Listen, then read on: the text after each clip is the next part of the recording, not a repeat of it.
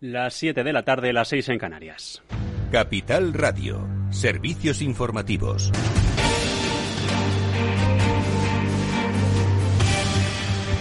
¿Qué tal? Buenas tardes. Casi 100 días después de las elecciones catalanas del pasado 14 de febrero, el Parlamento se dispone a elegir a Per Aragonés de Esquerra Republicana como presidente de la Generalitat. En estos momentos se está celebrando en la Cámara Baja catalana la primera sesión de un debate con una votación final que se producirá mañana viernes cuando se prevé que allí sí Per Aragonés, tras casi cuatro meses de presidencia en funciones y ya en tiempo de descuento, se convierta finalmente en presidente con el apoyo de Junts y la CUP. Y Aragonés insiste, Cataluña quiere un referéndum de independencia anirà a la taula de negociació per resoldre Iremos a la tabla de negociación para resolver de una vez por todas el conflicto político para poder eliminar el bloqueo actual y resolver este conflicto político que no tengo la más mínima duda, como no lo tiene la mayor parte de la ciudadanía catalana, de que la solución pasa de manera indudable por la amnistía y la autodeterminación y asumir que el Estado español asuma la voluntad mayoritaria de la ciudadanía de Cataluña. Por su parte, acaba de subir al estrado el ganador de la cita electoral del pasado 14 de febrero, el socialista Salvador Illa, quien critica la posición de Aragonés como un presidente que dice nace ya sin autoridad. Yo creo que lo que plantea usted no es el gobierno que necesita. Creo que lo que plantea usted no es el gobierno que necesita Cataluña. Parece que tiene una mala base, solo representa una parte del país. Cataluña no lo apoya, tiene un apoyo débil y su autoridad como presidente ha quedado mermada tras las negociaciones de investidura. Estamos en una situación muy compleja y delicada.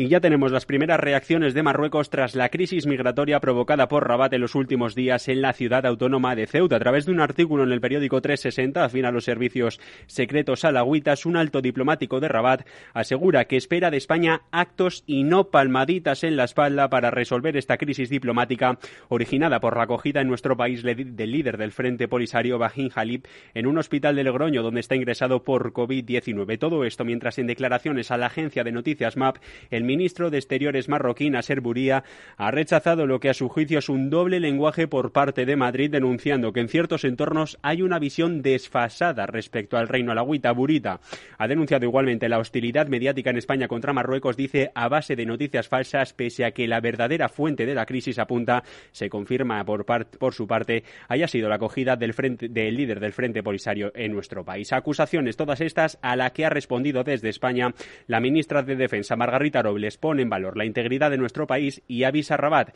España va a vigilar sus fronteras y velar por el cumplimiento del derecho internacional. No se van a aceptar ningún tipo de chantajes. La integridad de España no es ni negociable ni está en juego y, desde luego, se van a poner todos los medios necesarios para, por supuesto, la integridad territorial, pero también vigilar nuestras fronteras y vigilar también por el cumplimiento del derecho internacional.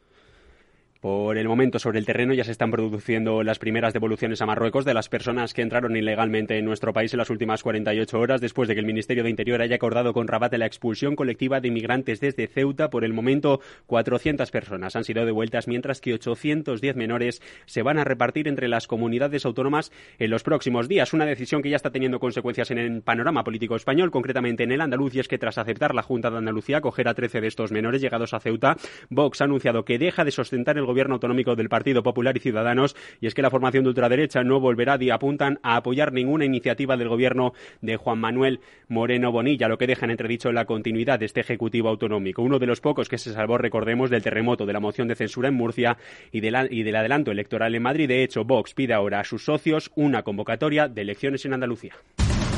Y tenemos ya los datos de la pandemia de este jueves. En total han sido 5.733 contagiados, 33 fallecidos más en nuestro país y la incidencia acumulada, la buena noticia es que recoge, recorta 4,67 desde ayer, se queda ahora en los prácticamente 140 casos por cada 100.000 habitantes. Y con todo esto miramos a los mercados. Claves del mercado. Toca mirar a los índices estadounidenses, que son ahora los mercados que están abiertos. El índice tecnológico en Nasdaq en subidas del 1,77 hasta los 13.473 puntos.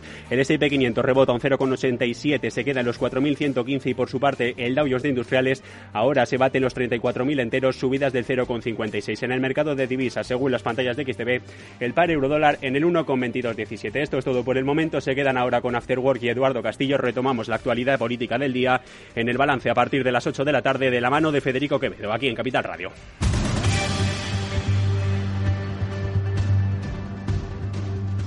Capital Radio. Siente la economía.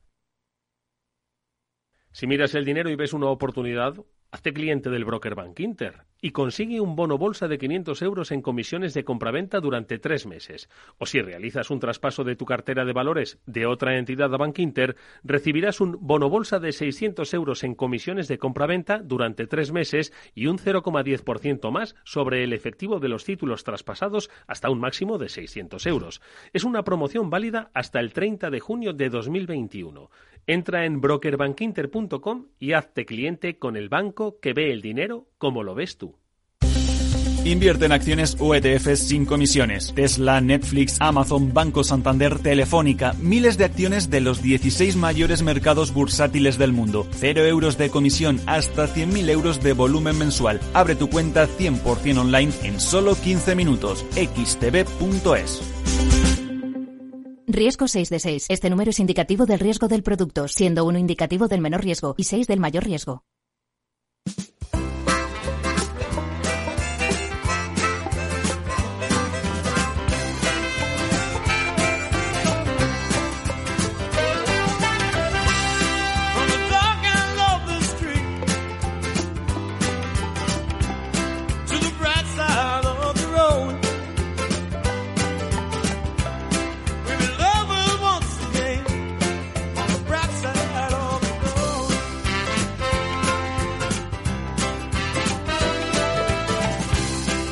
Después del trabajo, After Work, con Eduardo Castillo, Capital Radio.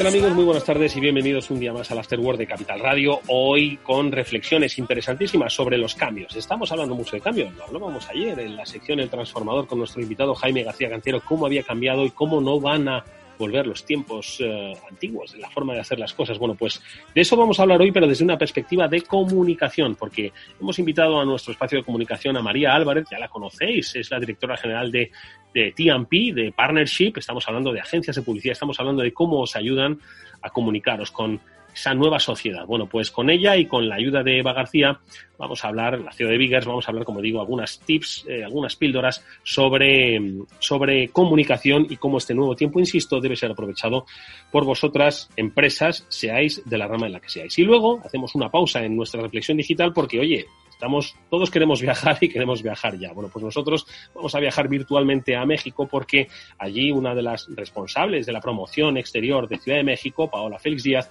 nos va a acompañar a propósito de Fitur sobre cómo una gran ciudad como México se está adaptando, está cambiando, está entendiendo esta nueva forma de concebir el turismo todo el planeta ha estado conmocionado por la pandemia, se va viendo el final. Bueno, pues de ese final vamos a hablar, nos hemos querido centrar en la Ciudad de México para, como digo, bueno, pues conocer experiencia y saber cómo lo están viviendo, lo están sintiendo en otras eh, ciudades, en otros países. Esto es, amigos, el Afterwork de hoy. Simplemente que os queremos dar la bienvenida. Como siempre, está Néstor Betancor gestionando técnicamente el programa y aquí os habla encantado de hacerlo Eduardo Castillo. Hasta pronto.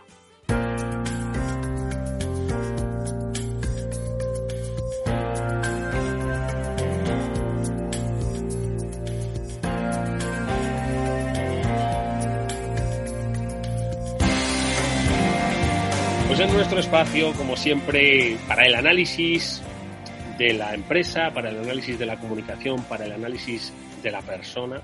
Contamos hoy nuevamente, que ya hacía tiempo que no venía por estos estudios, bueno, por estos micrófonos, a nuestra querida Eva García, la CEO de Biggers, con la que solemos hablar de comunicación, solemos hablar de, como digo, experiencias empresariales y solemos dar pistas con la experiencia de otras empresas sobre por dónde están cambiando las cosas que están cambiando además radicalmente. Eva, ¿qué tal? Muy buenas tardes, ¿cómo estás?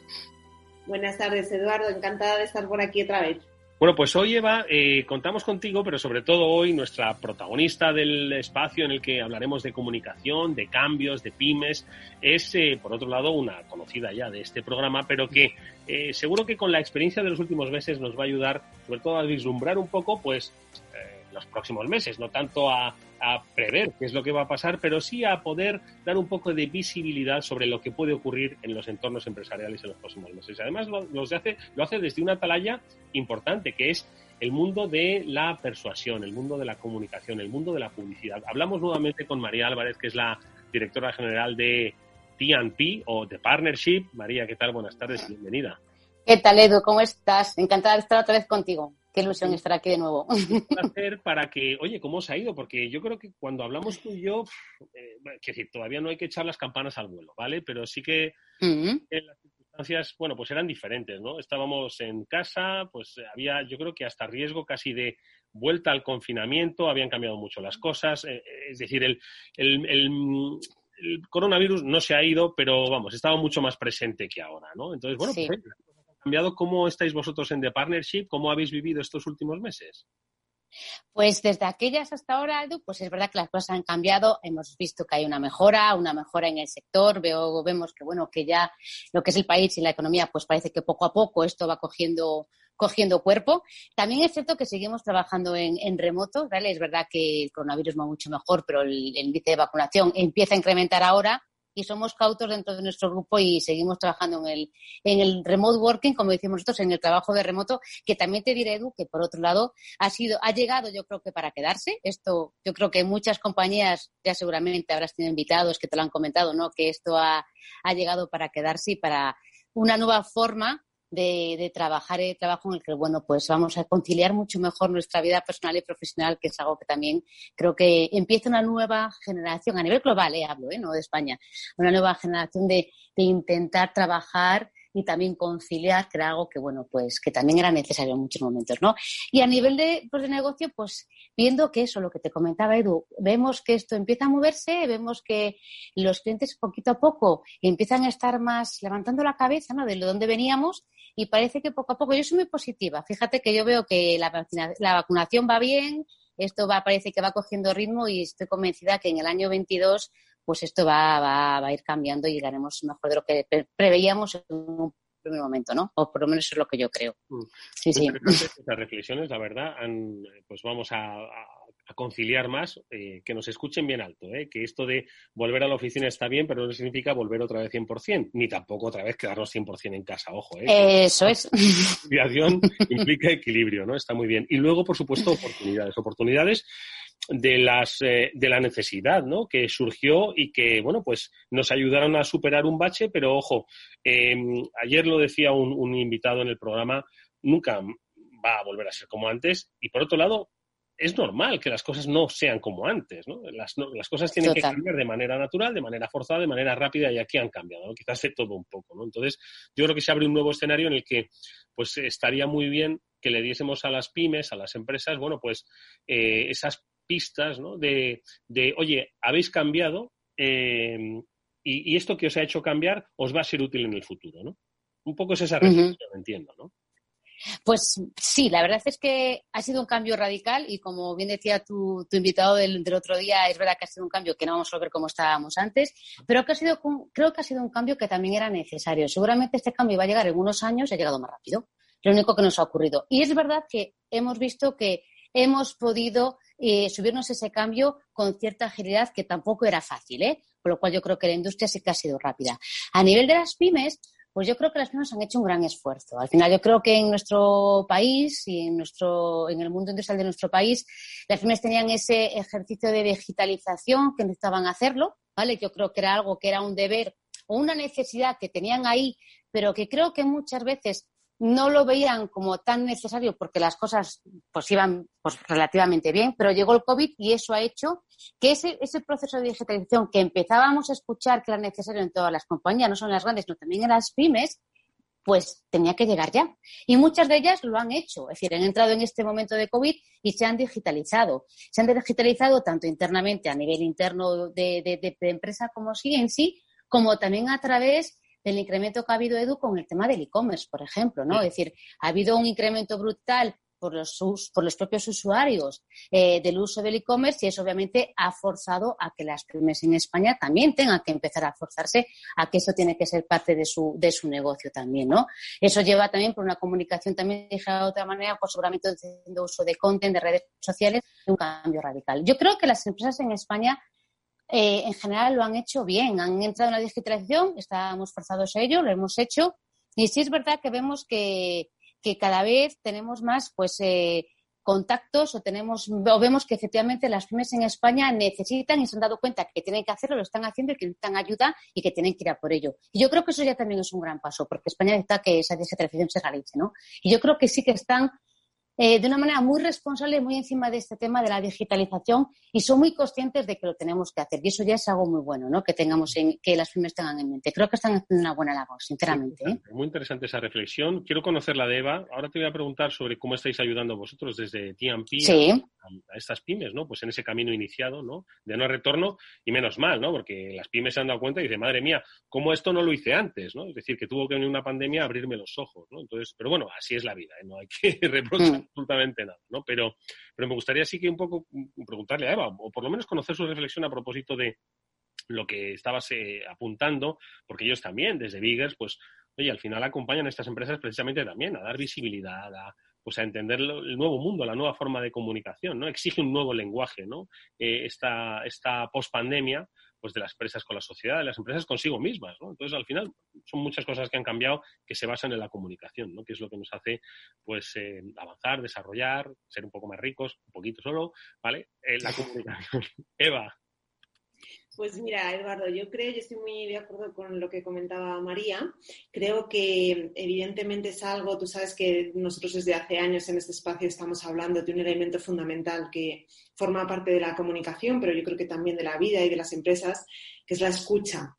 Yo creo que al final la pandemia eh, lo que ha forzado también a las compañías es a escuchar mejor y con más atención a sus, a sus clientes, a sus empleados, a todos sus stakeholders la, escucha siempre, siempre ha sido necesaria, pero en estos últimos meses, en este último año, yo creo que ya ha sido, era, importantísima, pero ahora ya ha sido necesaria, porque era la única manera de entender cómo se sentían ¿no? esos públicos objetivos de, nuestras compañías y a partir de ahí entenderles mucho mejor empatizar con ellos, conectar con ellos y ofrecerles cosas que vayan en torno, bueno, que vayan un poco en línea con esta nueva realidad. Con lo cual yo creo que evidentemente hemos tenido que adelantarnos a algunas realidades que pensábamos que iban a ser obligatorias, pero como en un futuro un poquito no, más lejano. Y creo que en este sentido las pymes en España eh, empezaron un poco de forma desordenada porque de repente empezaron a escuchar y a entender que sus públicos necesitaban cosas diferentes y empezaron un poco como, ¿no? como a entrar como un elefante en una cacharrería, ¿no? venga, pues vamos a abrir el e-commerce, vamos a abrir la tienda, pues vamos a desarrollar esto. Y yo creo que después de estos meses de aprendizaje, realmente hemos llegado a, un momento en el que la pyme ya ha entendido cuál era esa responsabilidad que tenía dentro de esta situación.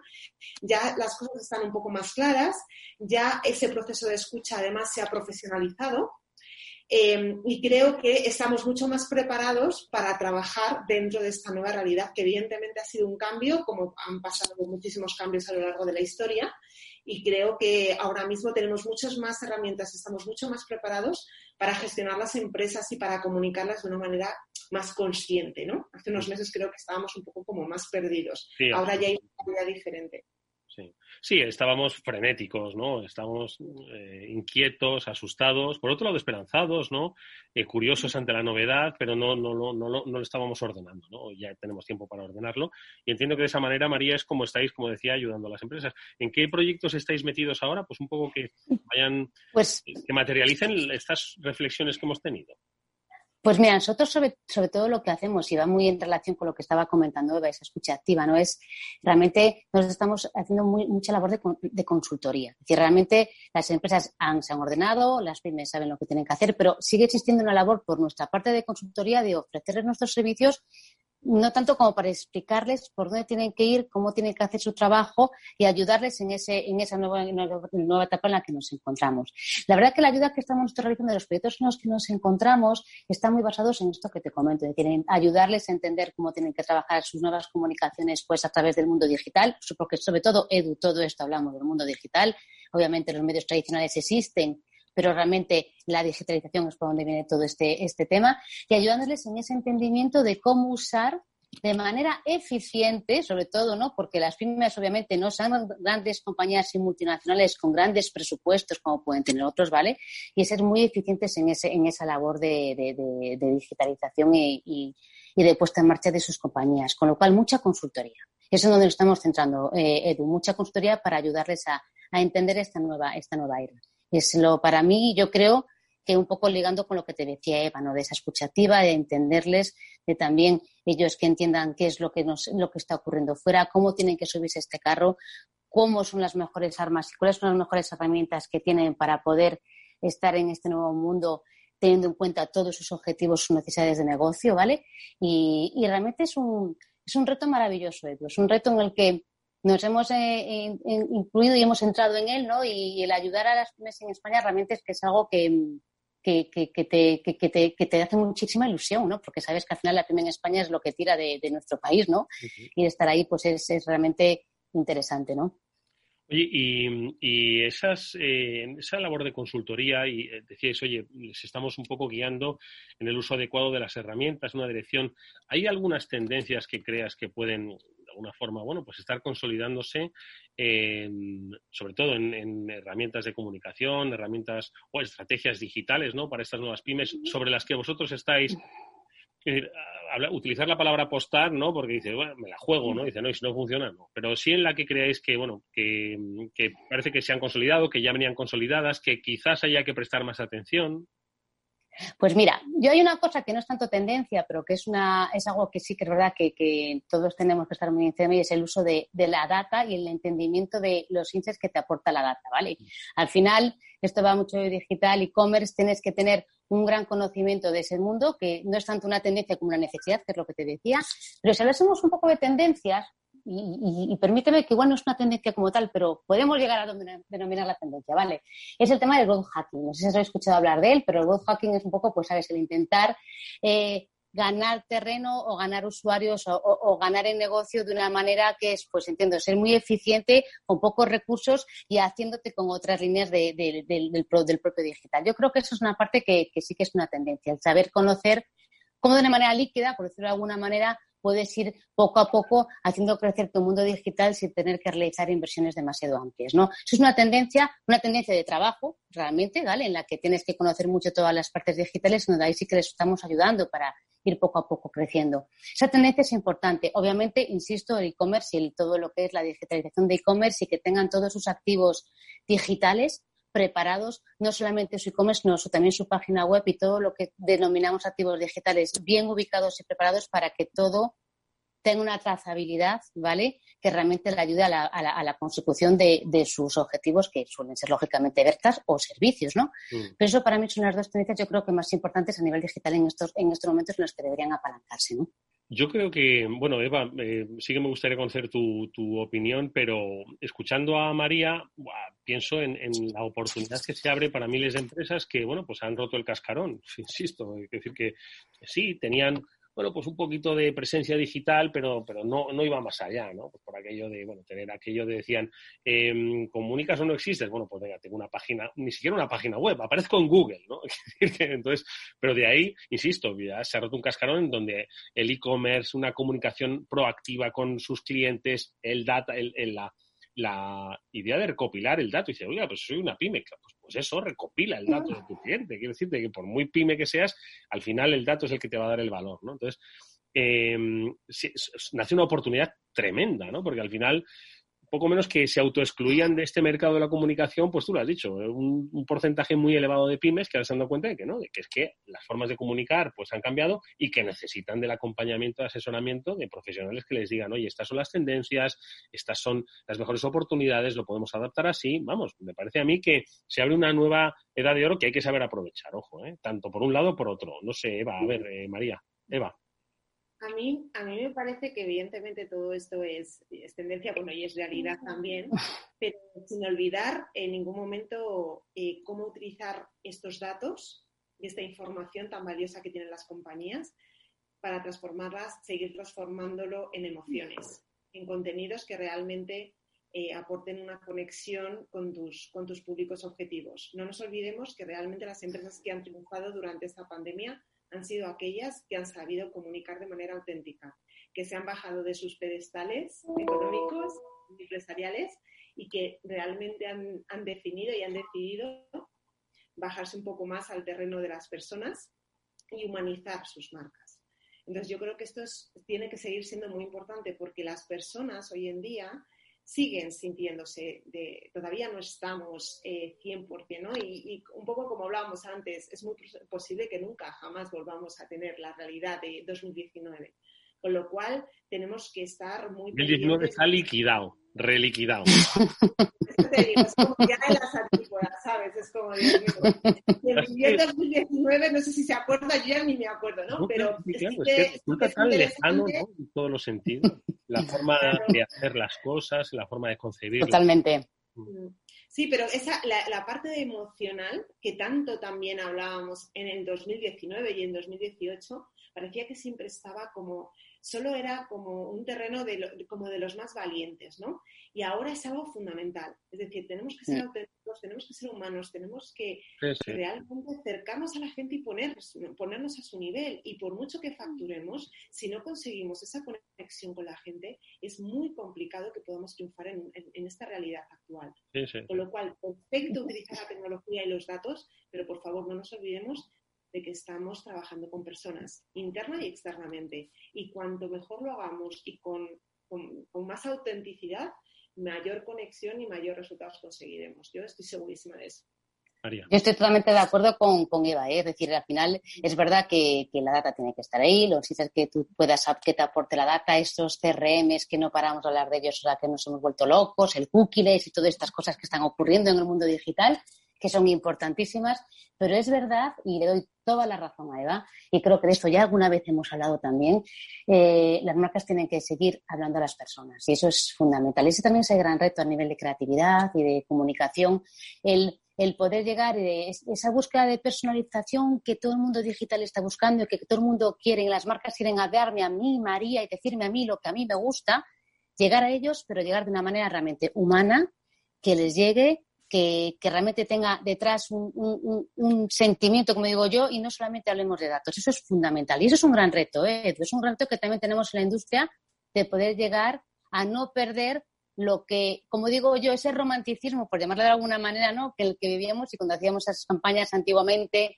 que mm. emocionaban y que nos llegaban a todos, eso no lo podemos perder. Eso mm. es que no, es que no, no estamos ahí, no podemos llegar a eso. Mm. Entonces, eso es el, es el reto de poder tener todas esas campañas y esa emoción, trasladarla al mundo digital, que obviamente pues a veces es más complicado, lógicamente, porque tienes un segundo de exposición, un segundo y medio, todo va muy rápido, tienes miles de contactos que te llegan siempre a nivel digital y todos lo sabemos. Yo creo que estamos todos abarrotados de contactos, ¿no? De, de, de, touchpoints. Entonces ahí sí que es verdad que es un reto y, las agencias nos estamos poniendo pues muy en, muy en ello para, para realmente en mejorar nuestros mensajes y hacerlos más humanos, que yo creo que totalmente de acuerdo con Eva, eso no lo podemos hacer.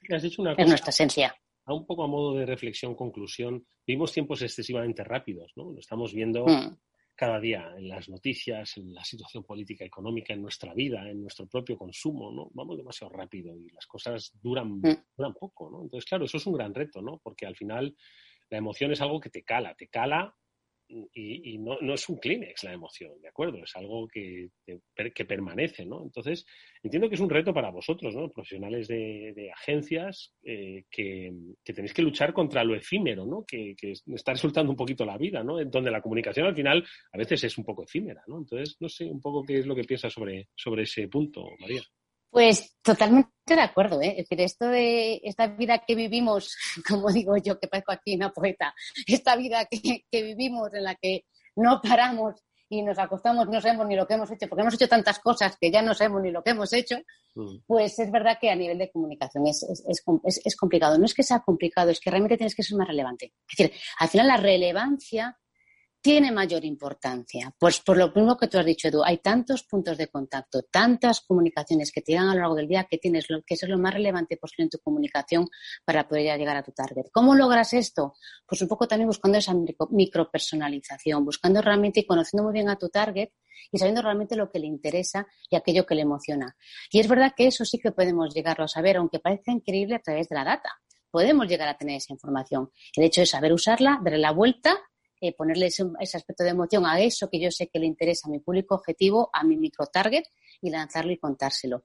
Y realmente ahí también viene también el tema de todo ese contenido que empezamos a trabajar, contenidos que pueden tener un tiempo mayor, porque es verdad que es 1,5 segundos, pero también empezamos a, ver más contenido en redes digitales, ya no estamos siempre delante de la televisión, ya nos vemos una pequeña historia de tres minutos antes de irnos a la cama. A veces ya no vemos una película, no vemos una serie, porque ya nos hemos acostumbrado a estar menos tiempo de exposición delante de, de mm. una televisión porque dos horas nos hace casi largo a veces ya mm. por este mundo que vivimos.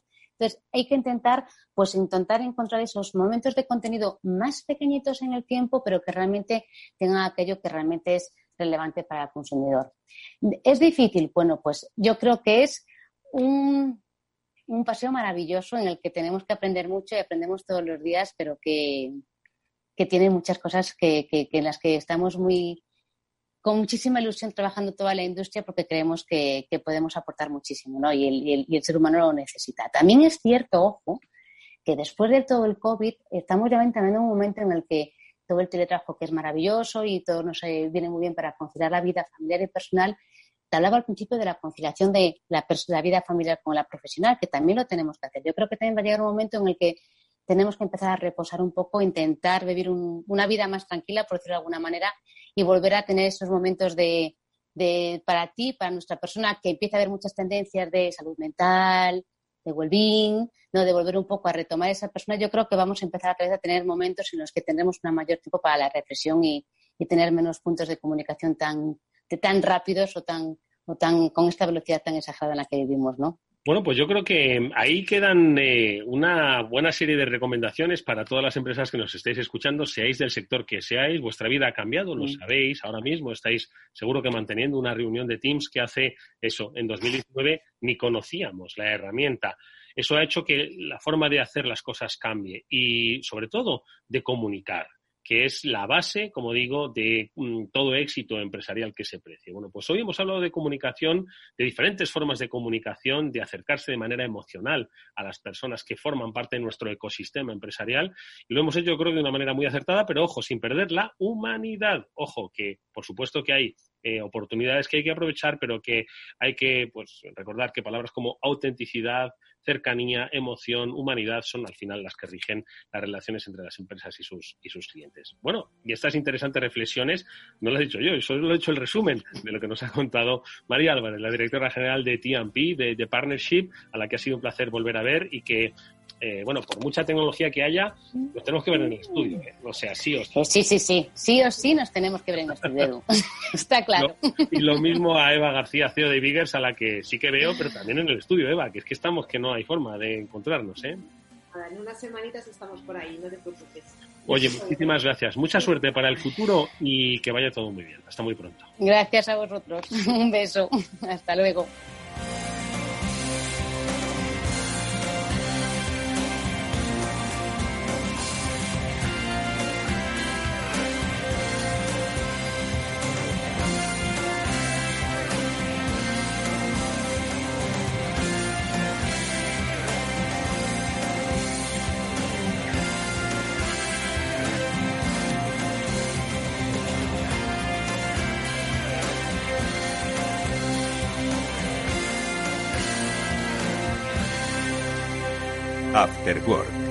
Eduardo Castillo.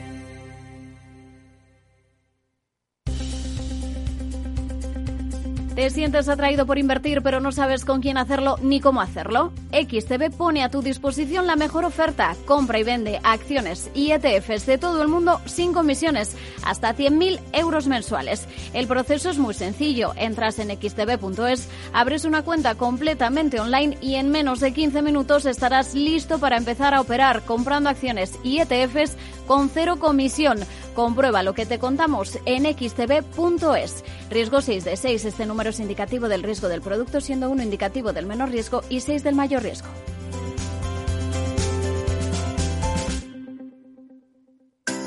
Capital Radio celebra un webinar sobre biodiversidad agraria el 26 de mayo a las 5 de la tarde. Una jornada sobre la nueva estrategia europea de biodiversidad con una perspectiva económica, social y medioambiental, con la participación de Javier Alejandre, representante de la Unión de Pequeños Agricultores, Ignasi Bartomeus, investigador del CSIC en la Estación Biológica de Doñana, y Luis Miranda, representante de Singenta. Una sesión conducida por Juan Quintana, director de La Trilla. Para inscribirte tan solo tienes que enviar un mail a eventos capitalradio.es y recibirás un enlace para asistir al encuentro. Webinar sobre biodiversidad agraria en Capital Radio, el 26 de mayo a las 5 de la tarde, con la colaboración de Singenta.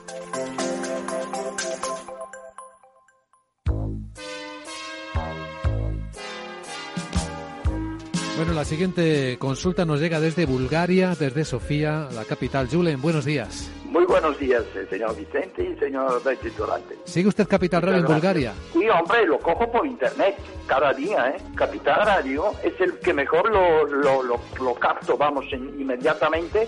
Ahora mismo, mire, le puedo poner aquí. ¡Arriba! ¿Eh? Y vuelta al mundo va a empezar. Capital Radio traspasa fronteras. Capital Radio sí es lo mejor, ¿eh?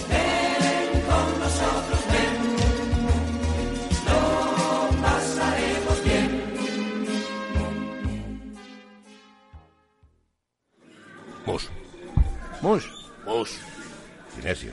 Te toca, Sinesio. ¿Qué pasa? Oye, Sinesio, no, ¿qué, ¿qué te pasa a ti? Que te veo muy onnubilado, que no te veía yo así de ausente desde que te prometiste con la maruja. Si es que tengo un aparato que me resuelve todas las dudas, estoy a la última en los mercados. Anda, mira, ya está Sinesio con sus inventos. Sinesio el ingeniero. Atiende, Paco, mira lo que he descubierto. Alexa, ponme Capital Radio, maja. Te damos la bienvenida a Capital Radio. Puedes escuchar la señal en directo o nuestros mejores audios en formato podcast. Directo o podcast. ¿Qué quieres escuchar? Ponme los podcasts, Alexa. Has elegido podcast. Vas a escuchar las noticias de Capital Radio. Con esto, Paco, vamos a echar el orden con los mercados. Natural. Capital Radio, la genuina radio económica.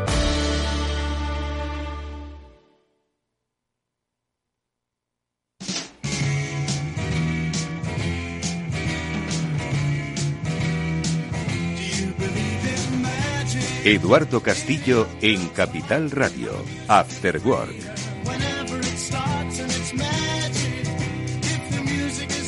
No hay pequeño pueblo, no hay ciudad, no hay país que no quiera abrir ya sus fronteras a los demás. No hay quien conozca, que no quiera dejar atrás esta pesadilla llamada pandemia global que quiera volver a recuperar, bueno, la sonrisa que siempre nos ha traído conocer sitios nuevos. Y esto es algo que parece que se está desprendiendo, por lo menos es el eh, espíritu con el que la Feria Internacional del Turismo, FITUR, que tradicionalmente se celebra en Madrid y que obviamente eh, por motivos em, eh, destacados, bueno, pues este año recupera cierta normalidad, siempre entre comillas, pues ese parece, como decimos, el principio, el principio del, final y el, y el eh, principio de una nueva era para el turismo que, como digo, muchos quieren empezar a, a, compartir y sobre todo a promocionar. Y nosotros, de entre los muchos destinos turísticos que hay alrededor de todo el mundo, nos fijamos en uno que nos atrae especialmente por todos los componentes, no solo económicos y culturales, sino por oportunidades que ofrece la Ciudad de México. No es la primera vez que en este programa lo hablamos, pero sí es la primera vez que en estas circunstancias tan extrañas hablamos sobre cómo una ciudad como eh, Ciudad de México eh, ha adoptado un carácter resiliente frente a las dificultades que no han sido, como decimos, ajenas a ningún país, a ninguna ciudad. ¿Cómo afronta la Ciudad de México una nueva etapa para el turismo? Es algo que le vamos a preguntar a nuestra invitada, Paola Félix Díaz, que es directora general del Fondo Mixto de Promoción Turística de la Ciudad de México. Paola, ¿qué tal? Buenas tardes, bienvenida. Eduardo, buenas tardes. Es un honor eh, poder platicar contigo, con tu auditorio. Y justamente lo que mencionas, es, es, eh, eh, es esperanzador para el sector turístico poder estar el día de hoy aquí en Madrid, poder inaugurar este, este gran evento, la feria más importante de turismo, porque esto quiere decir y, simboliza una luz al final del túnel.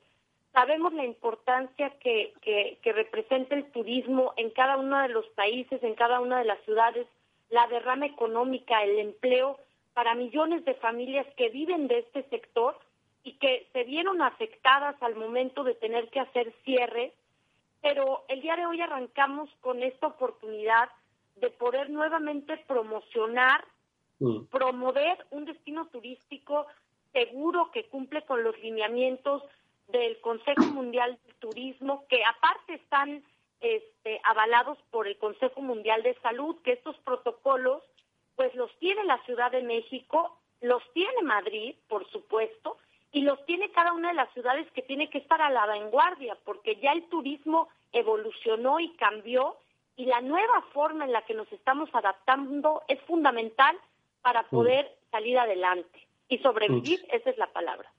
Es que has, has, eh, has apuntado un, un- un aspecto que es clave ¿no? en esta nueva era, ¿no? especialmente para el turismo. Antes, y, y- y ahora por supuesto, ¿no? las ciudades, los países quieren atraer el interés de la gente por su cultura, su gastronomía, su forma de entender la vida. Pero a todo eso ahora se suman aspectos nuevos que yo creo que son, Paola, fundamentales pues para los gestores especializados como vosotros, aquí, en México, donde sea, que como digo es fundamental entender esa nueva forma de hacer turismo que requiere, por supuesto, un nuevo concepto que antes es que ni se nos pasaba por la cabeza, que era el, el concepto de la salud, la seguridad sanitaria, y otro que es el de la confianza, ¿no? Es decir, que al final se agregan nuevos factores pues, que exigen a la industria, eh, y entiendo que desde Ciudad de México así lo habéis entendido, que exigen a la industria una nueva forma de entender qué es lo que ofrecerle al turista que va pues, al destino, ¿no?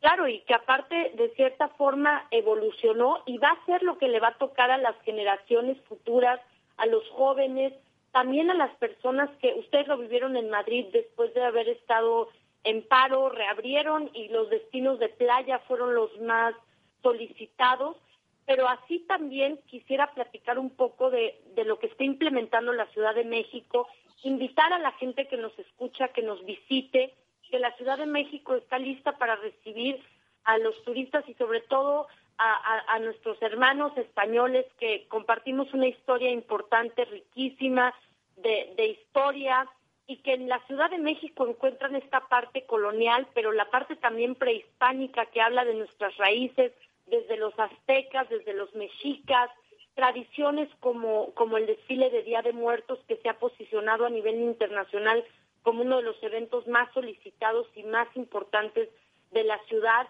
Entre los museos también es una de las top tres ciudades con más museos en el mundo.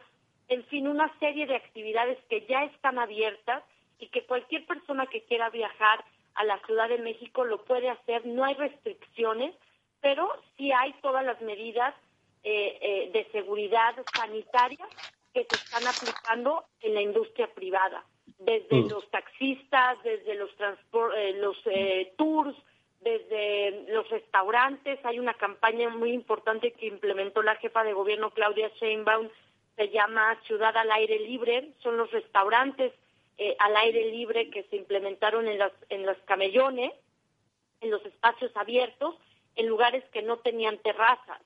Entonces, eh, hay un concepto nuevo de este turismo de naturaleza que, que empieza a tomar fuerza, galerías al aire libre, espacios para fotografiar verdes, grandes parques, eh, Chapultepec, infinidad. Son 16 alcaldías que son como 16 mini ciudades en una ciudad, que es la Mm. capital de México, y que ofrece una gastronomía que nos ha posicionado en el mundo, cinco patrimonios de la hum- humanidad reconocidos por la UNESCO, y en fin, una serie de, de inversiones que se siguen haciendo en la Ciudad de México, 26 hoteles que están en construcción con más de 5 mil habitaciones.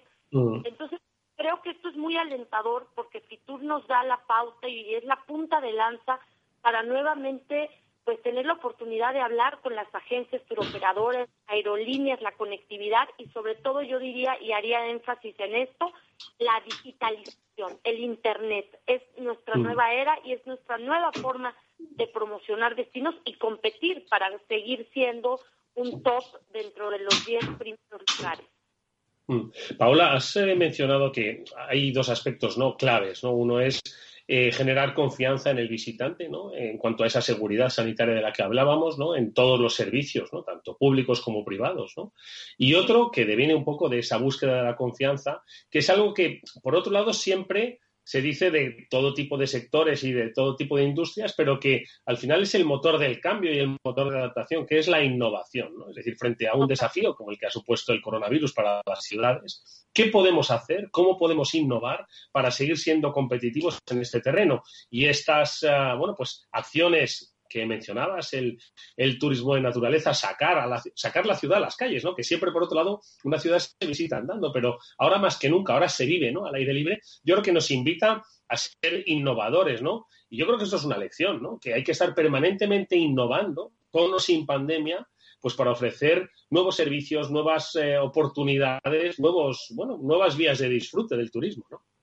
Totalmente. El, el reto ahora es afrontar lo que sucedió tomarlo como una lección. Todos perdimos seres queridos, todos nos vimos golpeados por, por esta terrible pandemia que, afectó al mundo, pero al final es una gran lección y también es una gran oportunidad para salir eh, como el ave fénix, resurgir desde las cenizas y poder implementar esta palabra tan importante que es la innovación, la creatividad, romper esquemas de lo tradicional, buscar cosas que sean disruptivas, pero que generen un interés en el turista, que pueden ser muchos tipos de turismo, desde el turismo religioso, el turismo de aventura, el nuevo turismo de naturaleza, de espacios al aire libre, de actividades que, que implican no estar eh, de cierta forma encerrado o en lugares que, que, que generen un ambiente de, de pues al final adentro, ¿no? Que es lo que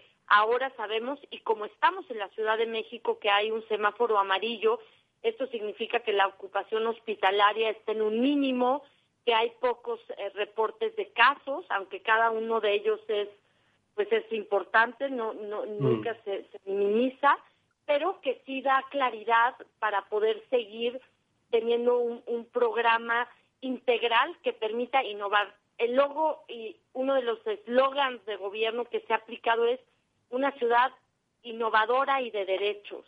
Y yo mm. creo que esto ha sido fundamental porque las ideas se tienen que desarrollar, hay mucha creatividad, hay muchos, eh, eh, eh, muchas ideas de la iniciativa privada que el gobierno está implementando, estamos trabajando de la mano, no, no, no podríamos como gobierno avanzar si no hubiera sido también con el apoyo de las cámaras del sector. A esto me refiero a, la Canidad, Cámara Nacional de Restauranteros, Cámara Nacional de Hoteleros, Asociación de Viajes, Asociación de, la Industria Turística, de las cámaras de comercio, todos ellos que se han sumado acciones muy precisas, muy concisas, porque de esto depende, como lo decía, el empleo de millones de familias.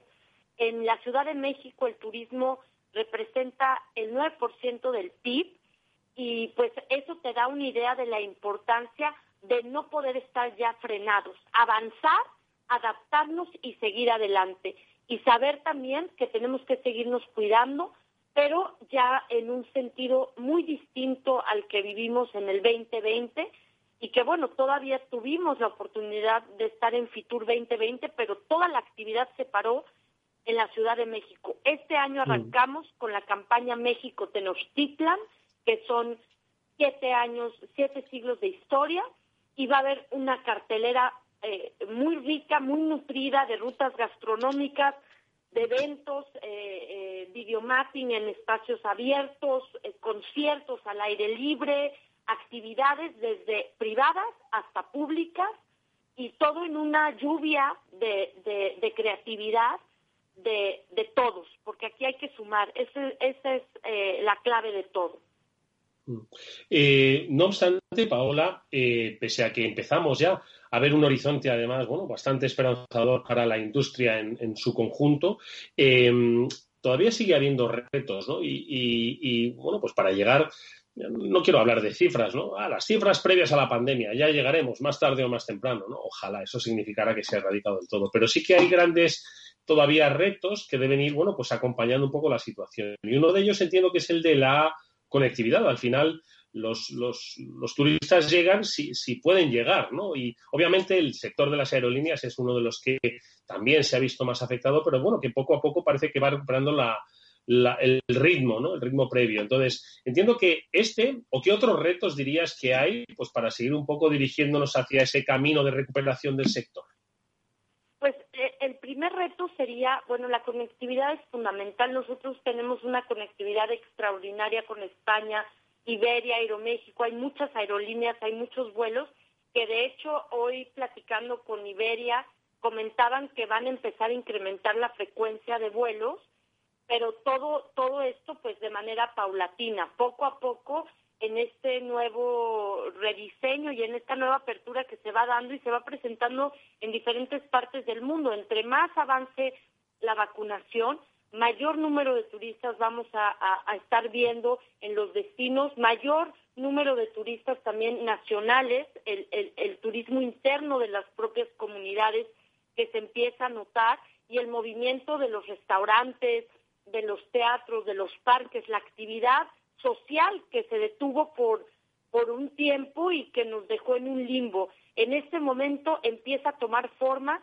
empieza a, aterrizarse de nuevo una realidad a la que tenemos que adaptarnos y tenemos que enfrentar eh, con, con, pues, con pasión en nuestro trabajo, porque si no, si no, como cabezas de sector, en este caso como titular del fondo mixto, si no le metemos pasión y no buscamos generar alianzas y no buscamos acuerdos, intercambios comerciales, apoyos, pues es muy difícil. Y yo creo que la, coyuntura se está dando.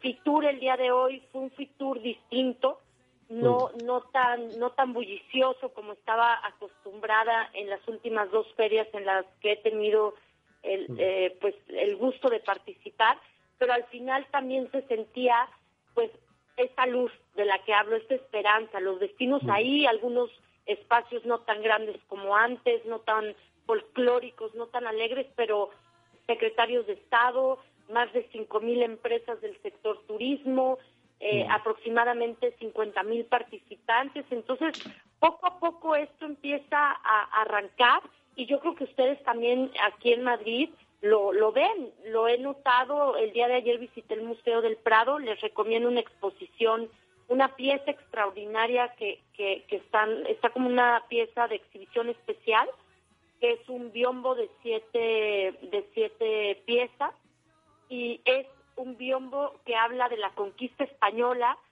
y un poco de la historia de, de, los aztecas y de la parte de pues de la conquista cuando cuando cuando llegan los españoles. Muy interesante en el museo del, del Prado Eduardo para que si puedes vayas. Ayer fue día día internacional el día de los museos sí sin duda. Pero bueno Paola, que los museos hay que recordarle a la gente que tienen su día, como el celebrado, eh, pero que están todos los días, ¿eh? salvo los lunes, que yo no sé si cierran, pero que se pueden visitar todos los días. Como nosotros tenemos ganas, ojalá sea pronto, de visitar eh, la Ciudad de México, porque es en sí misma un, tan atractiva como el propio país. Diría yo que a, México hay que ir dos veces, una a conocer Ciudad de México y luego a conocer el resto del país, porque ambos yo creo que requieren el, mismo tiempo. Y parece que ese, ese momento está más cerca, más cerca y además de una manera más segura, mucho más ah, consciente del tiempo que vivimos y, por supuesto, mucho más innovadora y enriquecedora. Y estoy seguro de que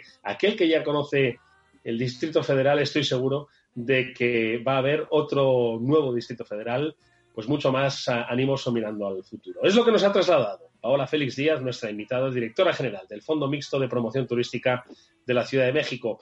Que nos veamos allí en Ciudad de México, Paola. Muchas gracias, mucha suerte para ti. Eduardo, estás más que invitado, lo sabes, y también a todos los que nos escuchan. La Ciudad de México es una ciudad hospitalaria, es una ciudad que tiene todas las, las bondades de un destino donde terminas enamorándote y queriendo regresar. Creo que una de las cosas que nos distingue es la hospitalidad, pero también, como les digo, esta mezcla, tienes el turismo de aventura, el turismo de historia, el turismo... Eh, eh, el gastronómico, el gastronómico, no te dejes ese, que nos gusta y mucho. Gastronómico, que se ha considerado la gastronomía también como patrimonio de la humanidad, donde estamos dentro de los también top... Eh, top 10 lugares de, de chefs que han ganado estrellas Michelin, que han sido reconocidos. En fin, hay toda una variedad que estoy segura que muchos destinos lo tienen, pero sin duda alguna lo que compartimos con España pues es un lazo eh, que nos hermana y que nos distingue ante cualquier otro destino. Estoy seguro.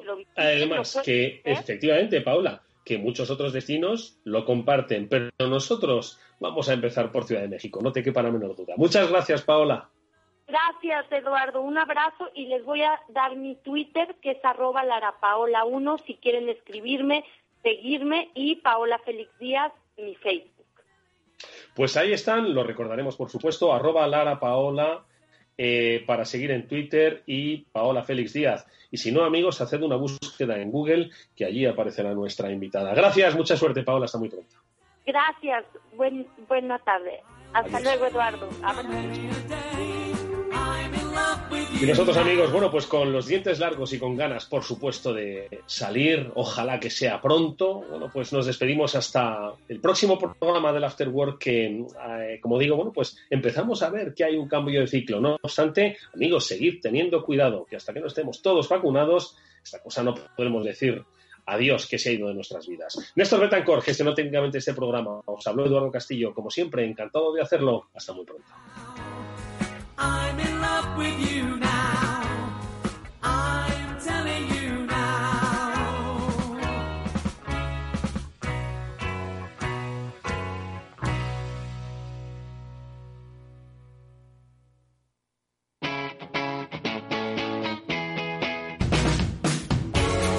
Capital Radio. Despierta la economía.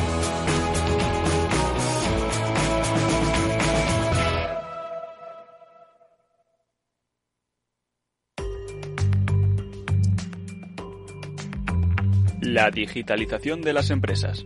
Silvia Leal.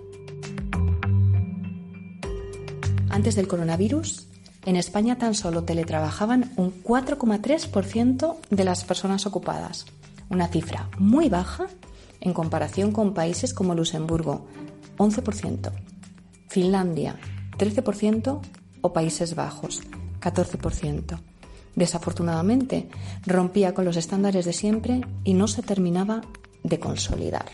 Durante la pandemia, sin embargo, han sido muchas las empresas que han encontrado en el teletrabajo un salvavidas para no tener que suspender su actividad diaria. Una experimentación forzosa que ha permitido demostrar que se trata de un modelo de trabajo que realmente funciona.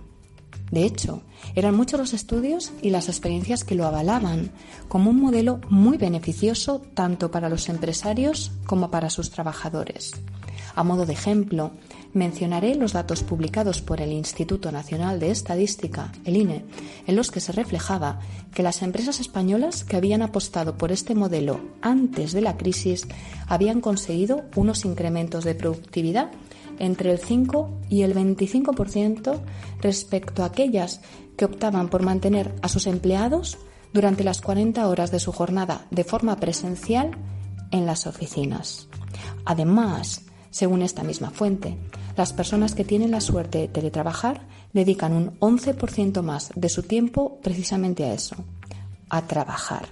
Por todo ello, hoy, en muchos casos, va a ser difícil poder dar marcha atrás, puesto que además de funcionar, incrementa la motivación de los empleados, les permite conciliar, ahorrar tiempo y el coste de desplazamiento y, por si fuera poco, es respetuoso con el ecosistema. En pocas palabras, todo apunta a que ha llegado su hora, por fin, de consolidarse.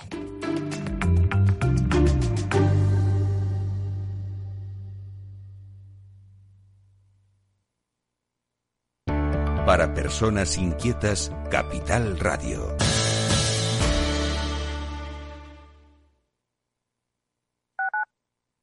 Tu radio en Madrid 105.7, Capital Radio. Memorízalo en tu coche.